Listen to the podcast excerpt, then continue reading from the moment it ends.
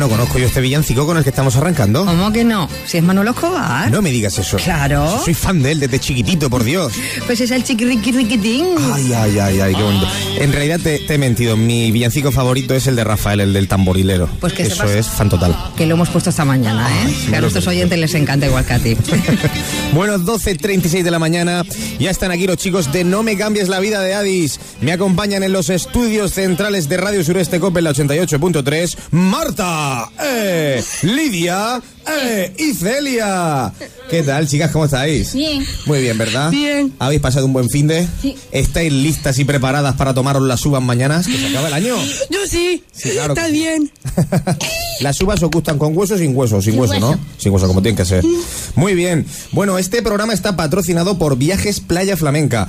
En Viajes Playa Flamenca encontrar- encontrarás un trato personalizado a cada uno de nuestros clientes, dedicados a que usted disfrute de ese viaje inolvidable, cuidando cada detalle y garantizándole la mejor relación calidad-precio. Estamos ubicados en el corazón de la Costa Blanca en Playa Flamenca, frente al Ayuntamiento de Orihuela, en la costa.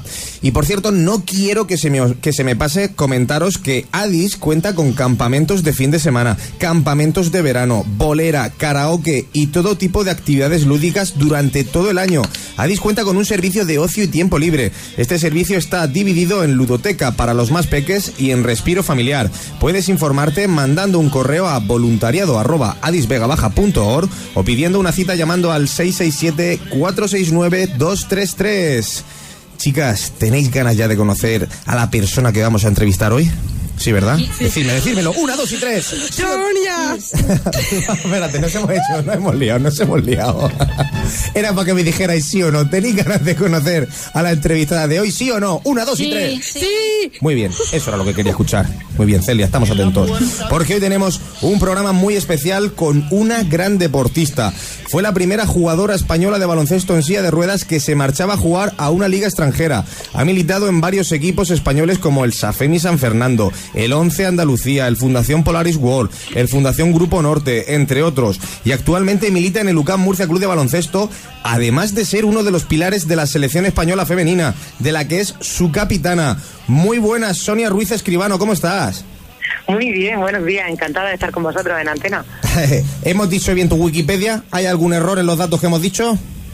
No, o sea, está en algún equipo más, y, pero bueno, eh, me gusta resaltar también eh, que fui la primera mujer y encima de, de aquí, de la zona, de la región, en ganar la Liga y la Copa del Rey. Y bueno, pues Ese fue, eh, mira, ahí he estudiado con el 11 Andalucía, ¿verdad? Sí, correcto. ¿Has visto cómo sí que he hecho los deberes? Sí, sí que estaba bien. Pues un placer tenerte al otro lado del teléfono y decir a los oyentes que pueden mandarnos preguntas o mensajes a nuestra, a nuestra invitada de hoy eh, a través del número de teléfono 669 85 0443 669 85 0443 Pero mientras tanto, nosotros vamos a comenzar a hacerte algunas preguntillas. ¿Te parece, Sonia? Me parece perfecto. Muy bien, pues Celia, cuando quieras, adelante. Hola, Sonia. Hola. De, Des. des, de, u, an, do, ¿Desde te, u, tas, el, deporte. Muy bien, Celia. Sonia, ¿desde cuándo te gusta el deporte? Pues a mí me gusta decir que soy un deportista de cuna, o sea, creo que desde, desde que tengo uso de razón me ha gustado el deporte y he practicado deporte. Mi padre, cuando yo todavía era bebé, iba en el carrito, eh, me llevaba a partidos de tenis, a partidos de fútbol. Entonces, bueno, pues es algo que me ha amado desde, desde bien chiquitita. Ah, qué bien, qué bien. Vamos con la siguiente pregunta, eh, que la va a lanzar Lidia. ¿Cuándo y cómo te inicia en el baloncesto y qué impulso a ellos? Eh, bueno, empecé al baloncesto antes de mi accidente. Yo tuve un accidente que me dejó, que me causó una lesión medular y me dejó en silla de ruedas. Bueno, pues eso fue a los 17 años. Pues Ostras. antes de, ese accidente, yo ya jugué al baloncesto pues en, en la etapa escolar. Eh, me gustaba porque era un deporte de equipo, me gustaban mucho los deportes de equipo. Y cuando tuve el accidente, eh, estando ingresada en el Hospital Nacional de Parapléjicos, un día bajé y, y vi, bueno, pues eh, unas sillas diferentes, unas sillas de ruedas diferentes a las que yo usaba de, diario y vi un balón de baloncesto, canasta, digo, ostras. Y bueno, fue, yo siempre lo digo, fue amor a primera vista, porque a lo bonito que es el baloncesto, a lo estratégico que es el baloncesto convencional, se le suma la dificultad de manejar la silla, el balón, la canasta a la misma altura que en el baloncesto convencional. Bueno, entonces me pareció eh, como un reto extra eh, comenzar con ese nuevo deporte. Y desde entonces estoy enamoradísima de él. Muy bien, vamos con la siguiente pregunta. ¿Por qué baloncesto y no otro deporte? Eh, bueno, pues lo que comentaba ahora mismo, me encantan los deportes en equipo. Y cuando conocí el baloncesto, o sea, en, en- en- cuando tuve el accidente yo, en el 99, no, el deporte adaptado no estaba todavía, no era una potencia como es ahora. Eh, y no había mucha variedad. Entonces, de los deportes de equipo que había, eh, bueno, el baloncesto era un deporte que siempre me había tirado mucho, me corría por la zona y por la dificultad que, que llevaba a manejar la silla y demás, bueno, pues fue, fue mi deporte elegido. Dices que eres eh, una persona que le gustan los deportes en equipo, pero he, he estado informándote, informándome acerca de ti y, sí, y he visto que eres una persona muy, muy competitiva. extra competitiva. Extra. me encanta la competición, me gusta la competición sana, eh, porque eh, hoy en día eh, está como alterado ¿no? el término competición. Al final entendemos competir como ser mejor que otra persona. Para mí competir es ser mejor que, que mi yo anterior. Entonces, bueno, pues por eso, por esos caminos anda mi competición. Bueno, y todo eso no lo he nombrado al principio, es que he estado viendo eh, la información, tu palmarés, y has sido, si no me equivoco, 114 veces internacional con España. Sí, has sí, participado en ocho europeos, de los cuales habéis ganado uno, ¿no? Sí, correcto. Y a- también has participado en un mundial, en el cual te eligieron en el quinteto, eh, en el mejor quinteto eh, ideal de, de ese mundial. Ostras, es que esto es una pasada. Ese fue uno, de los- momentos eh, eh, más emocionantes de mi carrera deportiva, eh, porque bueno, ya en el Mundial tenía una edad, ¿sabes? No era una jovencita que acababa de empezar con potencia, con garra. Eh, bueno, que la potencia y la garra la sigo teniendo porque y ya sabes tú que es algo que va intrínseco en nosotros. Eh, pero bueno, yo, yo tenía una edad y la verdad es que las otras cuatro chicas que estaban en el quinteto de edad, bueno, pues yo tenía más edad que dos de ellas juntas, ¿no? Eh, además venía a atravesar una etapa personal complicada, venía de un año muy complicado también deportivamente, porque había creado el equipo de baloncesto aquí en, en Murcia y bueno, pues no me había podido dedicar plenamente a, a entrenar para mí misma, ¿no? y bueno pues lograr eso en ese momento fue fue bueno, eh, vamos subí llorando al escenario me bajé llorando del escenario y estuve llorando como tres días seguidos también soy llorona por cierto Vamos con la siguiente pregunta, Lidia. ¿Qué metas tiene a corto y largo plazo? Bueno, pues a corto plazo eh, tenemos ahora eh, dentro de a partir de pasado mañana, ya del 2020, y entramos en el año paralímpico. Y bueno, pues es estar entre las 12 chicas que estarán en la selección española que, que representará a nuestro país en, en los Juegos Paralímpicos de Tokio 2020. Es mi objetivo. a ¿Podemos vaticinar ya algo? ¿Estarás? ¿Crees que estarás? Bueno, a ver, yo lo puedo decir aquí en, en antena, he amenazado varias veces al seleccionador nacional. me sufrirá el resto de su vida. yo creo que por no sufrirme me dejaré en la lista de las 12, ¿no? Eh, y bueno, y a largo plazo, eh, eh, instaurar el baloncesto en silla de ruedas, ¿no? En la, en la región de Murcia. El equipo del que llevo el proyecto, el UCAM Murcia BCR, es relativamente joven, este es nuestro cuarto año de vida y bueno, pues sí que va siendo cada vez más sólido, pero bueno, necesitamos eh, consolidarnos como un deporte más de la región, no como un deporte para personas con discapacidad ni nada. Me gusta hablar de deporte sin objetivo. Entonces, bueno, pues creo que igual que la gente se, junta, las familias se juntan para ir a ver al Real Murcia o al UCAM de baloncesto, bueno, pues que se junten para ir a ver un partido de baloncesto en silla de ruedas. Joder, oja- ojalá, ojalá que así sea. Ojalá. El deporte en concreto, eh, el baloncesto, ¿te ha, ¿te ha ayudado en día a día? Eh, sí, por supuesto. Eh, bueno, eh, de todo es conocido, ¿no? Los valores que transporte, ¿no? Entonces, cuando tuve la discapacidad, sobre todo, o sea, cuando sufrí el accidente, eh, al final, bueno, yo siempre he sido una chica muy positiva, siempre lo he llevado todo muy bien, ahí me dijeron que no iba a volver a andar, bueno, pues sí que me puse un poquito triste, pero bueno, enseguida lo, lo solventé. Y el deporte fue una de las herramientas que me ayudó a, arreglarlo, ¿no? Porque cuando haces deporte te sientes bien contigo mismo. Eh, cuando te miras al espejo, eh, no eres capaz de ver mm, los defectos que tienes. Bueno, una silla de no es un defecto, pero bueno, eh, hablo de la vida en general. Y como yo me sentía bien conmigo mismo, hacía, o sea, transmitía al resto de las personas, a, mi entorno, que yo estaba bien, que era feliz y bueno, pues entonces sí que me ayudó un poquito a quitar el estigma de capacidad, ¿no? Que al final tenía que estar todo el rato justificando que bueno, que sí que tenía una discapacidad, pero que bueno, que yo me sentía bien, que estaba bien, que mi vida continuaba. Entonces el deporte me ayudó muchísimo a eso. Qué bonito, qué bonito escucharte. Vamos con la siguiente pregunta, Marta. ¿Has encontrado algún obstáculo o dificultad a la hora de practicar este deporte? Eh, sí, mira, para practicarlo, yo lo conocí estando ingresada. Me dieron, eso, estaba en, Toledo, en el hospital de Toledo. Me dieron el alta y volví a, a mi casa, a la Unión. Eh, y claro, aquí en la región de Murcia, por ejemplo, no había equipos de baloncesto en silla de ruedas.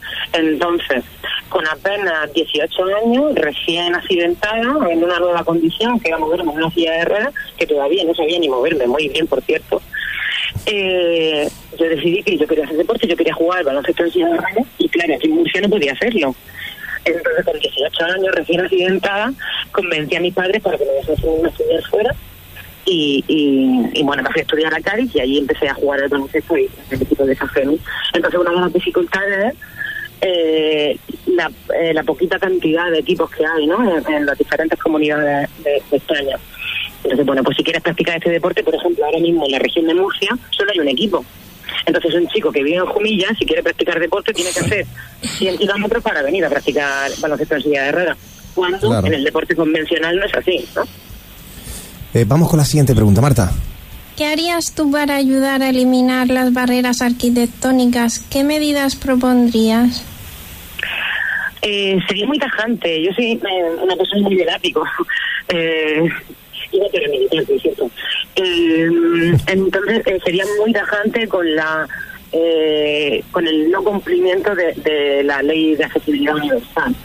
Y bueno, pues eh, quizá porque a través de mi, en mi mundo todo es bonito, todo es maravilloso y todo se puede conseguir con un poquito de esfuerzo, bueno, pues si a día de hoy la ley de accesibilidad universal no se cumple plenamente, es porque todos nos hemos puesto un poquito de nuestra parte, ¿no? Entonces obligaría que todos pusiésemos de nuestra parte para que esa ley fuese una realidad, no una utopía, como, como últimamente parece, parece que bueno, sin quererlo de manera indirecta, en tu mano, Sonia, un poquito también está, porque no olvidemos que compaginas tu vida deportiva con que también eres eh, diputada regional eh, eh, en la región de Murcia. Sí, correcto. mira, ahora recientemente, bueno, pues ha salido la, noticia de que se va a hacer totalmente accesible la Asamblea Regional. Y bueno, yo estoy muy contenta, ¿no? Porque se, se, va a conseguir dar ese paso, pero me parece que la institución pública es lo primero que debería ser totalmente accesible eh, me da un poco de pena que haya tenido que llegar yo en silla de ruedas para que mm, se, haga, pero al final hay que valorar eh, qué se va a hacer. O sea, no importa cómo, ni por qué, ni cuándo. Eh, lo que importa ahora mismo es que se va a conseguir que la Asamblea Regional sea totalmente efectiva. Qué bueno, qué bueno. Vamos con la siguiente pregunta, Marta.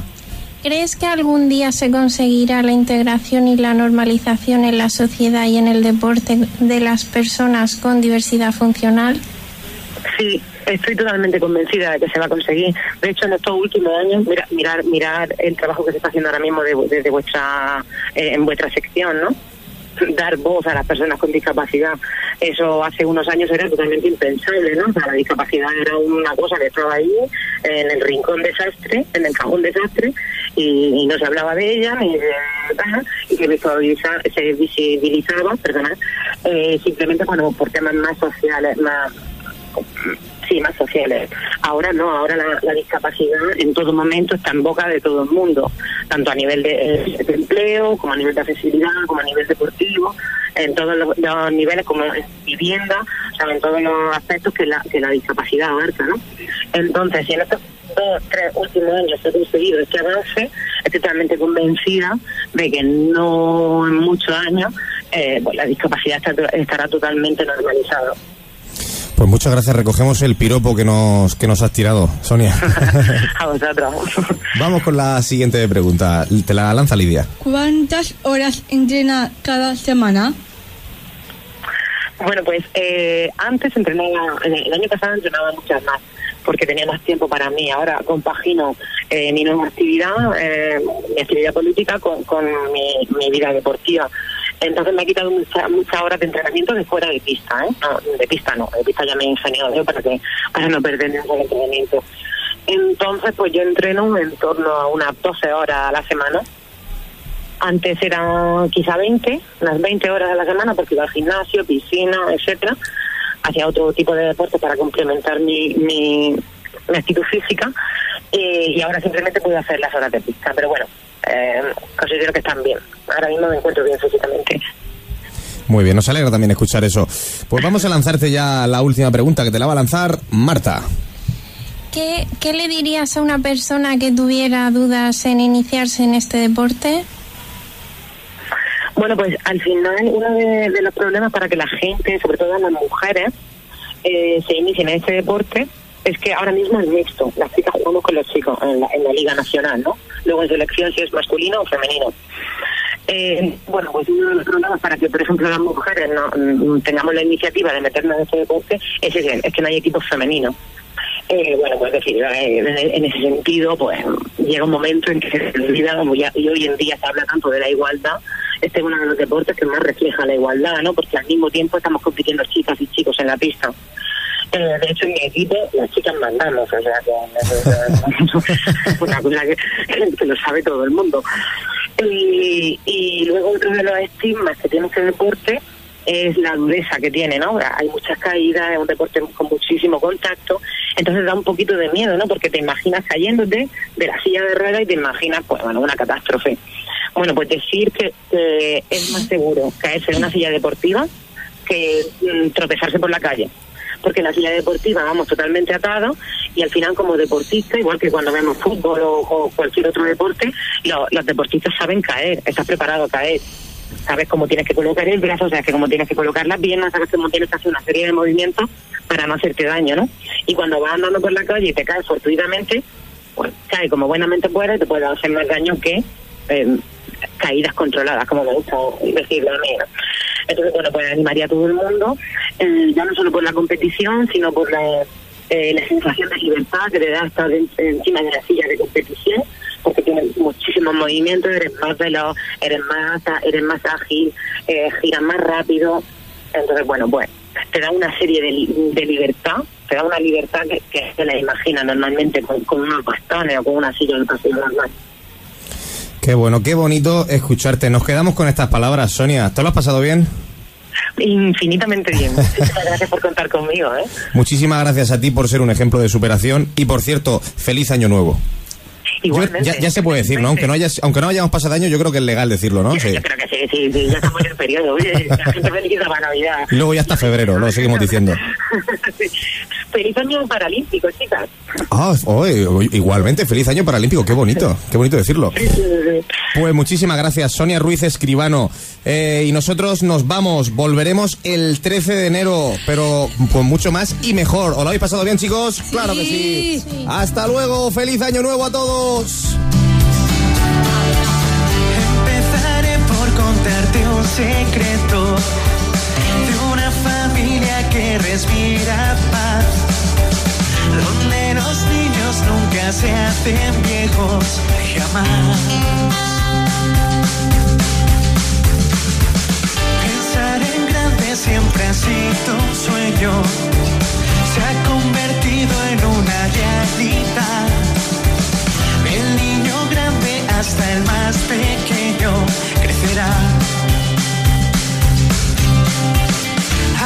Que corre,